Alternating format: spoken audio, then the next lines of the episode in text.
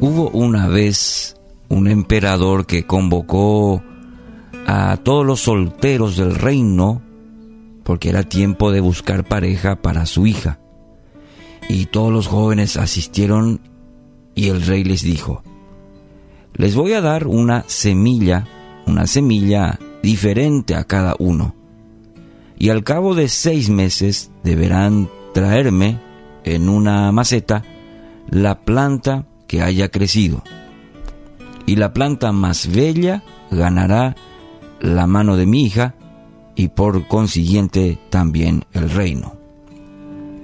Bueno, cada uno fue a su casa, pasaron los seis meses y todos los jóvenes desfilaban hacia el castillo con hermosísimas y exóticas plantas.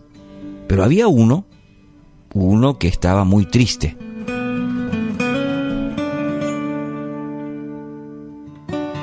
Su tristeza tenía que ver porque su semilla nunca germinó.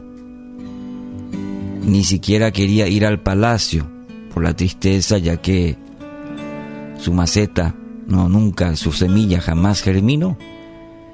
Su madre le insistió entonces para que vaya al palacio de, igual manera.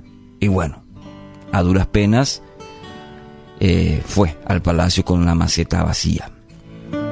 Con la cabeza baja, avergonzado, este joven llegó al palacio, sí, con su maceta vacía. Todos los jóvenes hablaban de sus plantas y al ver a nuestro amigo, aquel joven, soltaron en risa y también en burla por su maceta vacía. De repente ingresa el rey y empezó a inspeccionar cada planta. Llegó el momento. Hizo llamar a su hija y también hizo llamar a aquel joven que llevó su maceta vacía. Atónitos todos esperaban la explicación del rey. ¿Cómo puede ser? El rey dijo entonces, este es el nuevo heredero del trono y se va a casar con mi hija, porque a todos ustedes se les dio una semilla infértil, y todos trataron de engañarme plantando otras plantas. Pero este joven tuvo el valor de presentarse y mostrar su maceta vacía, siendo sincero, siendo real y también valiente. Cualidades que un futuro rey debe tener y que también mi hija se merece. Bueno, con esta ilustración quiero llevarla a Proverbios 21.3 Dice, al Señor le agrada más cuando hacemos lo que es correcto y justo que cuando le ofrecemos sacrificios. Proverbios 21.3. Hablemos sobre la integridad. De hecho, el título para esta mañana es hacer lo correcto. Y con esta ilustración simplemente hacer énfasis en esta mañana para nuestras vidas en la importancia de hacer lo que es correcto, en la integridad del creyente. En el Antiguo Testamento la palabra hebrea traducida para integridad significa la condición de ser intachable. Perfección, sinceridad, sensatez, rectitud, moralidad. Todo eso incluye la palabra integridad que encontramos en este versículo, por ejemplo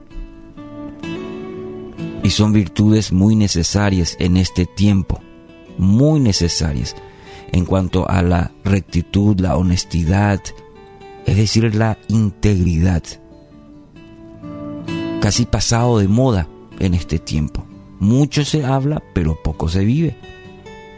Entonces, usted y yo somos llamados a vivirla.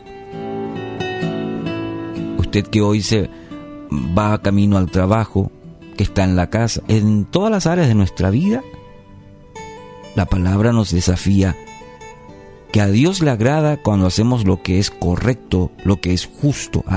Le agrada más que ofrecer sacrificios.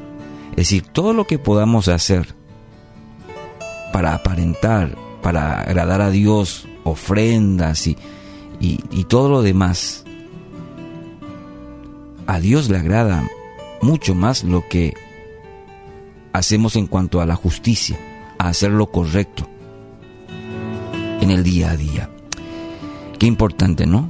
Cuando hacemos lo correcto y justo, cuando somos íntegros, agradamos a Dios. Y cuando agradamos a Dios, esto siempre trae grandes bendiciones a nuestras vidas. Hay una frase de Charles Spurgeon que dice, cuide bien de su integridad y Dios cuidará de su prosperidad. Qué interesante y qué desafiante. Te repito una vez más, cuide bien de su integridad y Dios cuidará de su prosperidad. Así que hoy quiero animarle, sea la luz de Cristo a través de su integridad, sea la sal de este mundo a través de su integridad.